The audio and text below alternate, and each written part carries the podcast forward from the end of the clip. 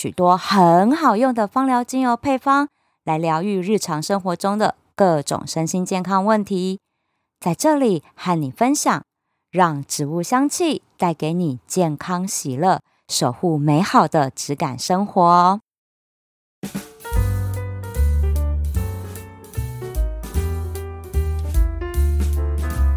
到了冷冷的冬天，真的好难爬出被窝。我真的觉得冬天是不是应该就是要休假？因为我们都只想要跟猫撸一撸，然后呢，待在家里，待在被窝里，这样多温暖。你知道有时候啊，像看着外面乌云密布的天气，尤其像我现在录节目的时候，外面还下着雨，真的会觉得心情很郁足。你知道，像我，我就是甜橙人。甜橙就是需要阳光来照耀啊，结果冬天呢日照少，真的就会觉得有一种正能量耗尽的感觉。今天就要来和大家聊聊冬天会出现的心理健康问题，叫做冬季忧郁症。还要来分享呢调理冬季忧郁症的芳疗精油配方，我把它取了一个很唯美的名字，叫做《冰与火之歌》。我有看过了，我觉得这个小说呢比较好看。那因为我看完的时候也是冬天，所以我就调了这个香调，好来帮助自己暖暖的度过这个冬天。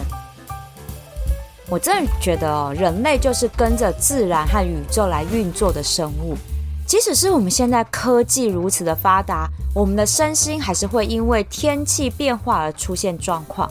像之前就有一集在专门介绍夏天会出现的夏季倦怠症，那冬天呢就会容易出现冬季忧郁症啦。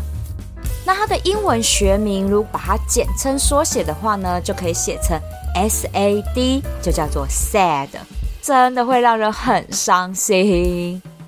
那这个冬季忧郁症，它正确的学名叫做季节性忧郁症。顾名思义呢，就是因为季节的变化来产生的抑郁的状况。有一位专门研究季节型忧郁症的医学博士诺曼罗森塔博士，他就说啊，sad 呢真的是一场身体的能量危机。为什么会这么说呢？这就要来讲到为什么会出现季节型忧郁症了。这个状况其实每个人到了冬天或多或少都会出现一点这样的现象，只是程度轻重而已哦。像这一类的季节型忧郁症，其实和日照和阳光是有非常大的关系的，而不是温度哦。因为温度高低、温度的冷热，它只是影响我们身体的感受而已。像大热天呢，你吹很冷的冷气，你只是觉得身体不舒服而已，不会让人家觉得很忧郁。但是因为冬天长时间少了阳光，连白天的时候你都会觉得灰灰暗暗的，很像整个世界都罩了一层灰色的滤镜一样，会让人觉得有心情低落的感觉。我真的深有其感，我真的其实不是很喜欢冬天的人，我喜欢阳光普照的日子。那所以呢，如果我们人体缺乏了日照，会让身体体内的血清素、维生素 D 还有多巴胺分泌变少很多，就会让人家产生心情低落的感觉了。而这三个化学物质呢，是可以让人产生幸福和快乐感的重要化学物质。所以如果缺少了这三个，那真的就会容易出现忧郁的倾向了。那还有另外一派的说法呢，是说，哎，负责调理生理时钟的褪黑激素。还没有跟上季节的变化，所以也会造成冬季忧郁的现象。因为啦，松果体还有视网膜之间是有连接的，所以我们眼睛看出去都是灰灰暗暗的世界的时候，那觉得天都还没有亮，让松果体呢就没有办法产生足够的褪黑激素，容易让人家有倦怠啊，然后没睡醒的这种无力感。我觉得啦，不管是哪一派说法哈。总而言之，就是冬季忧郁症的现象，就是和缺少日照有关的。所以大家有没有发现，如果在阴阴暗暗冬天里面，突然有一天出现了阳光普照的好天气，就会让我们大家觉得哇，心情好好哦。即使我们都觉得那气温还是很低，太阳是假的，但是就是那蓝天白云跟阳光，就会让我们有一天的好心情。就是因为灰暗的世界总算亮起来的关系吧。SAD 冬季忧郁症的状况呢，有轻有重。如果只是像我一样哈，就是发懒啊，然后呢没有带劲儿，然后就无力感，这种都只是在正常的范围内。因为秋冬之后，我们身体的生理自然反应就会告诉我们，应该要储存热量喽，要好好过冬喽。所以这个时候特别爱吃高热量的食物，然后再加上我们身体机能的代谢呢和活力变低，所以很容易变胖。如果你冬天吃太多什么麻辣火锅啊、烧烤啊，哈，冬天有聚不完的聚会，有没有专门都是吃这些吃到饱的料理，真的很容易变胖。如果又加上不爱运动的话，所以这真的要特别小心。那如果呢严重一点点了，就会出现了严重的嗜睡，然后靠暴饮暴食来舒压，情绪有变得非常不稳定的状况，不是莫名的很容易生气。不然就是莫名的心情低落到想要掉眼泪，然后呢变得不愿意出门哈。原本呢很感兴趣的人事物，突然间就觉得没有兴趣了，然后脑袋里面会一直出现一些负面的想法，觉得很厌世啊，心情沮丧到一个极点的状况。反正就是看整个世界都不顺眼就对了。那这个就真的比较严重了，这就是有忧郁的倾向喽。而且呢，这样的状况还会伴随着心理影响生理的慢性疾病，像是失眠啊、头痛啊、心脏不舒服等等的病灶就会一直跑出来。所以这个时候呢，真的你已经忧郁到了一个境界，产生身体不舒服的状况，真的要找专业的医师来治疗哦。那原本就有忧郁症和躁郁症倾向的人，这个时候可能会因为季节变换，反而加重病情，这更需要接受治疗来控制，不要恶化下去的。那话说回来啦，我们大部分的人真的没有这么严重啦，只是爱赖床、爬不起来而已。但气温太低、太冷了。只有被窝里面才有阳光的感觉，然后呢，像我，我会一直喝热可可，然后来让自己开心一点。我就泡了一杯在旁边陪我。我是觉得说，我们要找一些方法来让自己舒缓这样的冬季忧郁的倾向。专家叫我建议三个方法喽。第一个叫做多晒太阳，我们刚刚有提到嘛。晒太阳呢，其实可以帮助像血清素、维生素 D 还有多巴胺这三个重要化学物质的分泌，让我们会觉得开心。而且透过日照呢来调节生理时钟，我们也可以恢复正常的运作。而且冷冷的冬天晒太阳真的很舒服，可以帮助自己找回那幸福快乐的感觉。But 没有太阳是叫我怎么晒啦？吼！我那时候看到这个建议的时候，我忍不住小小翻了一下白眼。对，你知道吗？尤其是像欧美国家，他们整个冬天基本上不是大雪纷飞，就是灰灰暗暗的。如果到了北极圈内，又是永夜的状态哟，简直就是没有太阳的日子。所以他们要从哪里找到阳光，来帮助自己获得阳光般的正能量呢？答案就是。点蜡烛喽，这样大家就可以知道为什么欧美国家人在冬天好爱点蜡烛，还要生炉火的原因了吧？因为没有太阳啊，那我们就在家里面模拟有太阳光的感觉，所以火就一定要有的。如果像家里面有小孩啊，有宠物，不方便点蜡烛。像我家那只猫，刚刚就在那边开运动大会，我整个就快崩溃了。所以呢，这个时候我会建议大家可以买熔蜡烛的熔烛灯，这个真的很好用，我的最爱。因为这个熔烛灯呢，它是使用会发热发烫的灯泡，不只是有光线，而且还有热源，就像小太阳一样，所以让整个房间都会有暖洋洋的感觉。那现在好多的香氛品牌都有出非常多漂亮精致的熔烛灯，大家可以挑一盏漂亮的熔烛灯放在床头边，但是不要照到脸哦，那个灯泡照到脸脸会黑，所以呢稍微放在床头边照蜡烛，让它熔烛就好了。而这个熔烛灯呢，其实我后来发现它不只是可以用熔蜡烛而已，像我们也可以用在精油熏香上面，怎么做？可以找沾酱油的那种小的碟子哈，小的碗，或者呢是有带着木头原香的扩香木，然后把精油呢都滴在小碟子啊，然后扩香木上面，放在灯底下去照，那也可以让植物的香气挥散到空气里。更讲究一点的，我会把小碟子里面呢，我会放上海盐或者是玫瑰盐。那当精油呢滴在盐巴上面去让灯去照，因为这些盐巴它会散发负离子。市面上不是有卖那种盐灯吗？概念是一样的，我们就是模拟盐灯的这样的状况，在小碟子里面放上海盐或玫瑰盐，然后滴精油，然后熔烛灯底下去照。一样呢，有散发健康负离子跟香气的效果哦。第二个舒缓 sad 冬季忧郁症的方法，就是要吃的营养啦。因为缺少了阳光，所以我们只能靠饮食的方式来促使血清素还有褪黑激素的正常生成。那有个关键营养素就一定要补充到，它叫做色氨酸。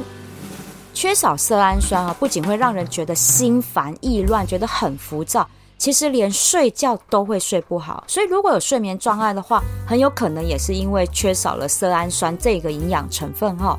因为这个营养成分是没有办法靠人体自然去生成的，所以一定要食补。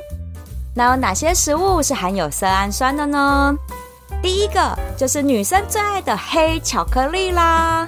一定要黑巧克力才行哦，这要提醒大家的。那还有呢，像是 yogurt 牛奶，好这种乳制品，还有我最爱的 cheese，这个也含有色氨酸。那呢，豆浆、豆腐、坚果类的食物，哈，芝麻，然后榛果这一种的，也都是可以适时的来补充，因为它们都是含有色氨酸营养素的食材。舒缓 sad 的第三个方法就是运用天然精油来调香啦。刚刚有提到啊，季节性忧郁症 sad 它是一场能量的危机。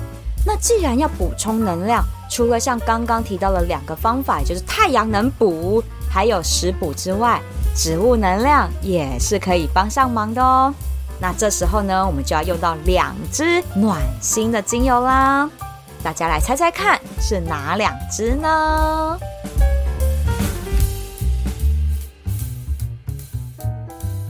答案就是肉桂还有姜精油啦！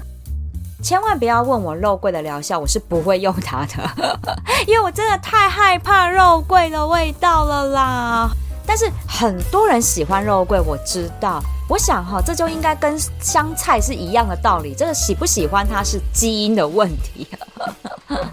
我是可以接受一点点肉桂的味道去做料理的提味，但是纯粹的肉桂我真的就没有办法。像肉桂卷，我真的就无法。那个味道对我来讲，真的有一点点嗯无法接受。但不说，大家可能都不知道。肉桂呢，也是使用历史非常悠久的香草植物之一。像古印度的阿育吠陀法，或者是阿拉伯世界的一千零一夜故事里面，都有提到肉桂。那古代埃及呢，可是拿肉桂来祭神的，还有贡献给君主的礼物，所以你就会知道说它的地位真的还蛮崇高的。就连古希腊还有旧约圣经也都有提到。他们会拿肉桂来做宗庙祭祀时候的熏香香气，可以不要吗？你们可以熏乳香末药，但是为什么要熏肉桂？我觉得有点可怕。好啦，的确啦哈，因为后来呢，到了香水工业发达的年代，其实肉桂也成了香水中不可或缺的一个香气，因为。肉桂的香味在调香的时候，可以让那整个香调变得很圆融的那一种感觉。就有调香师分享啊，肉桂的香气是蛮接近皮革的味道，所以可以用来模拟皮革的香气。这一点我还蛮认同的，因为像很多的复方精油，它加了一点点肉桂去做修饰的时候，会让整个香调变得很温暖、很圆融，然后呢，那个味道又还蛮特别的。不会到不好闻，但是你会知道说它是一个蛮特别的味道。那这位调香师分享了之后，我才意识到说，对，就会有一点点接近皮革的香气的那种感觉。所以我觉得这的确是调香的一个我们可以学起来的技巧。只是哈，肉桂精油本身它刺激性很强，如果调成香水的话，浓度比较高，那就尽量不要接触皮肤哦，避免刺激。那因为这个刺激性呢，是来自于一个化学分子，叫做肉桂醛。肉桂醛它是属于火能量的，所以它可以用来驱寒，然后促进血液循环。同时，它也有强大的抗病毒的能力，可以降低发炎的状况。那如果调香的时候用到它，的确可以帮助我们提升整体免疫力的。所以啊，欧美国家都会在很多的料理上面撒上一点点肉桂粉。像热可可上面，他们就会撒一点肉桂粉提味，主要就是要来照顾肠胃道，还有整个身体的健康。那当然啦，肉桂精油也都有这样的一个功效。那在心理疗效上呢，肉桂精油的温暖是可以达到内心最深的那个地方。比如说，我们对自己感到失望、沮丧。或者是你迷失自我，你找不到人生方向的时候，可以借由肉桂精油它强大的暖流，重新整理自己大脑的思绪还有心情，提振起精神，还有我们自信心，继续为人生来奋斗。再来说到姜这一个食材啦，我想大家应该都很熟悉吧，尤其是我们台湾人，因为很多料理都会用到姜。例如蛤蜊汤、姜母鸭、姜丝炒大肠，有没有？还有女生最爱的生理期好朋友黑糖姜茶，都会用到姜。那这些料理的共同点就是非常暖胃又暖心。比起肉桂啦，我真的比较喜欢姜，虽然我也会把它挑起来的。哎呦，我都觉得说它的口感太辣了，所以我不是很喜欢。那它萃取成精油之后，你就会发现它是很单纯姜的香气，嗅吸的时候你会觉得呼吸到我有一种很顺的感觉。呃，所以我觉得是姜精油比较特别的地方。如果你跟我一样不喜欢姜吃起来的那种辣辣的口感，那你可以放心，姜精油不会有那样的感觉，反而在调香上，它可以营造出一种。古老魔法世界的感觉，带了一种复古的质感香气，所以我冬天的时候调香是蛮喜欢在香气里面多加一滴姜精油，有一种在火炉边听故事的那一种感觉。那我们再说回来姜的特色，姜呢不要小看它，它是世界三大传统医学里极少数共同会用到的药草植物哦。传统的三大医学就包含了中国的中医、印度的阿育吠陀法，还有古希腊的医学。这三门医学对于姜的评价共通点都是，姜就是有温暖、止痛，还有提振精神的效果。那这就说到女生生理期为什么要喝姜汤，那就是因为姜有促进血液循环、温和止痛，还有温暖子宫的作用。所以这个是有道理的。而且姜呢，它有提振免疫力的效果。快感冒的时候呢，我们喝一点暖胃的姜茶。那甚至在生理期，我们女生抵抗力比较低的时候，这时候喝姜茶都是可以提振免疫细胞来对抗病毒，而且发热也可以促使体内循环。尤其是啊，快感冒、快感冒，或者是感冒了还没有要真的变严重的时候，我们就来闻姜的香气，或者是喝姜汤，那都可以来舒缓这样的状况，让病好的更快。接下来我就要来分享这个缓解冬季忧郁现象的暖心调香《冰与火之歌》啦。这个呢，我就是根据原著小说的场景来调香的。那这故事里面一开始不就有说到一个一直都在下大雪的林东城吗？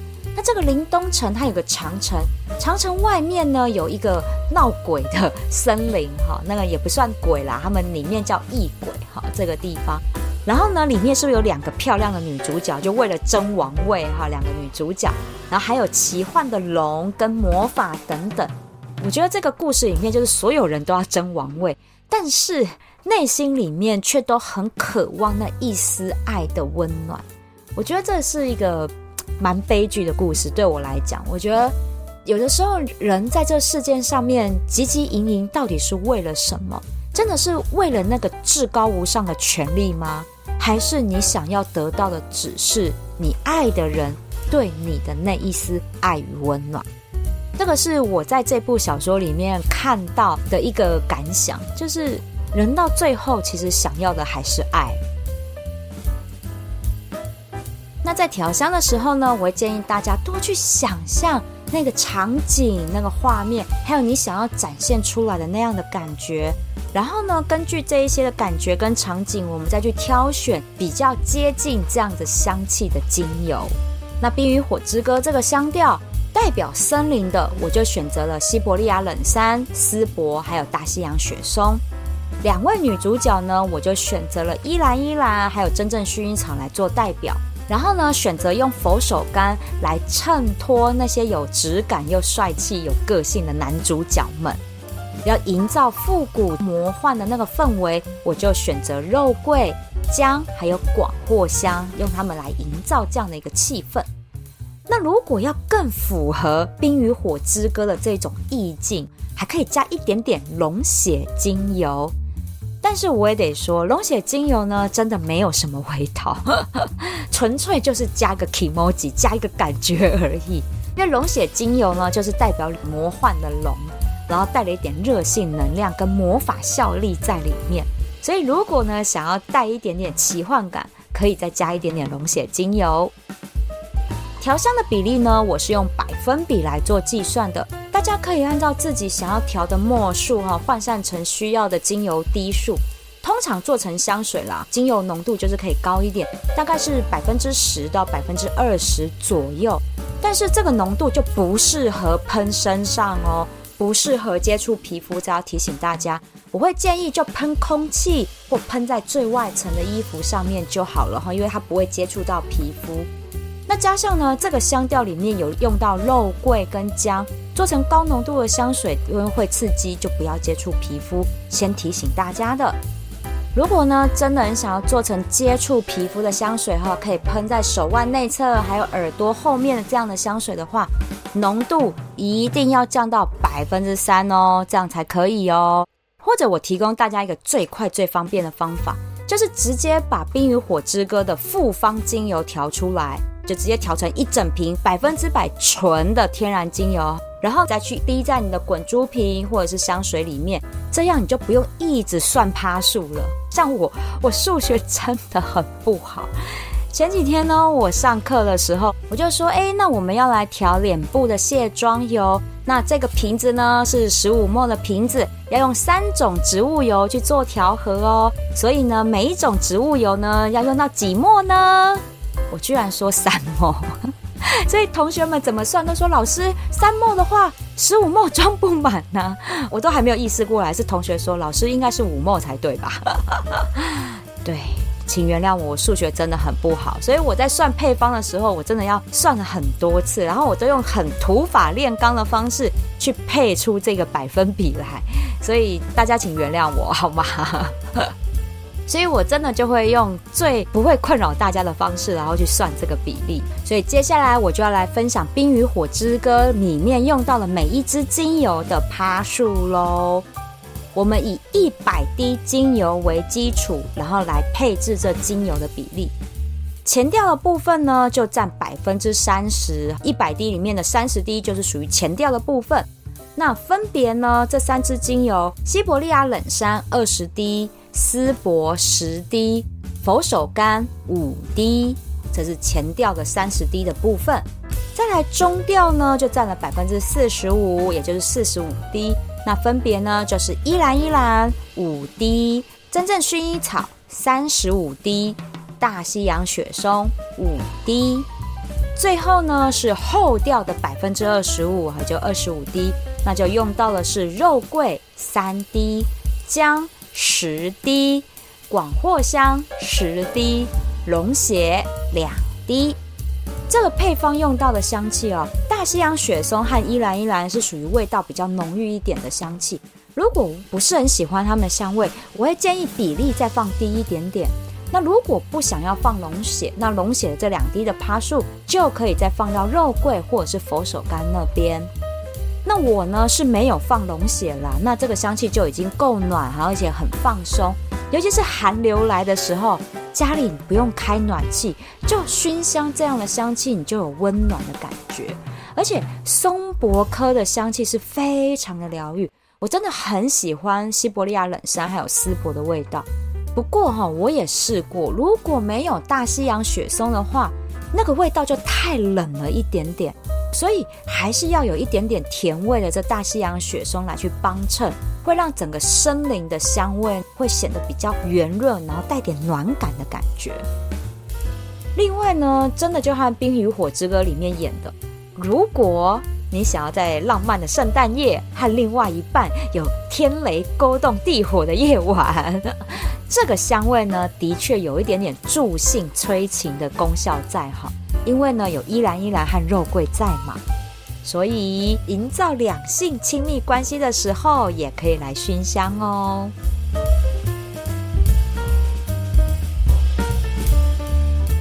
我呢会把这一个比例配方放在节目细数栏位里面，让大家好去调配。讲到这里呢，我又有点想要开始温习《冰与火之歌》了，因为这小说真的是很久以前看的，大概有十几年吧。但是要追影集吗？我也在思考这件事情，因为之前的结局就被大家骂成那样啊。小说是还没有出完哈，小说还有两部还没出，所以我还有一点点想象的空间。这真的让我很犹豫，到底要不要来追剧？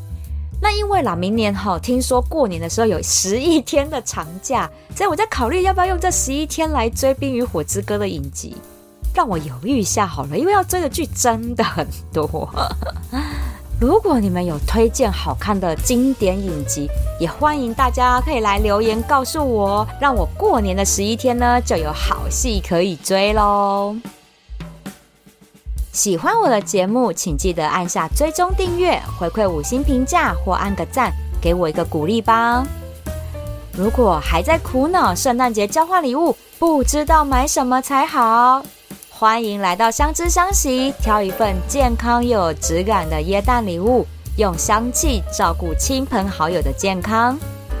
米萨头的香气杂技，我们下次聊喽。